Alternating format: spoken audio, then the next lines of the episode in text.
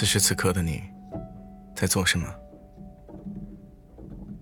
是已经在家里吃着热乎的饭菜，还是在公司孤单的加班？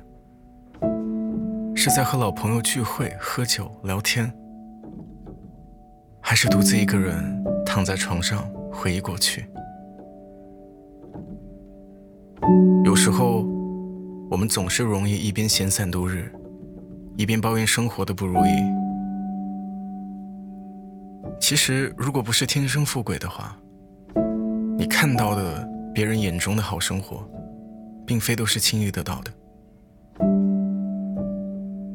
他们一定吃过不为人知的苦。如果你自己不努力，就不要抱怨生活。前几天，有人给我留言说，我今年二十五岁，一事无成。觉得生活很没有希望。我原本以为他失恋、失业，或者创业失败了之类的。找他沟通了一会儿，才知道这些都不是。他家庭条件挺好的，大学毕业之后，父母叫他去自家公司上班。他上了几天，觉得没意思，就没做下去了。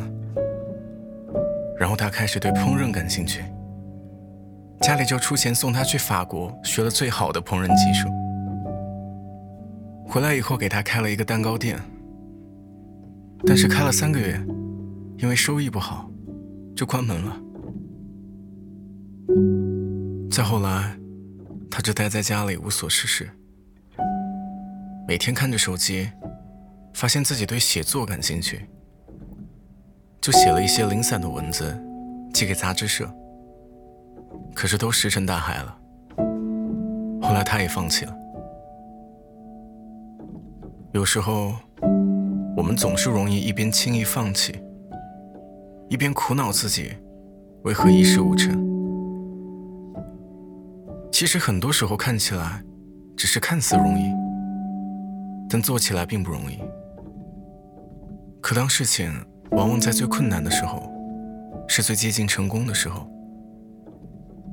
你总是要熬过了那段最难熬的日子，才会发现，原来往后的日子都会日渐明晰。所以，不要在遇到困难的时候，想到的只有放弃。如果你现在生活尚不如意，那愿你能够定下心来，问问自己。想要的到底是什么？未来到底想要什么样的生活？给自己一个方向，然后马不停蹄的去追赶，生活会越来越好，你也一定会摆脱现在的迷茫。晚安，明天又是新的开始。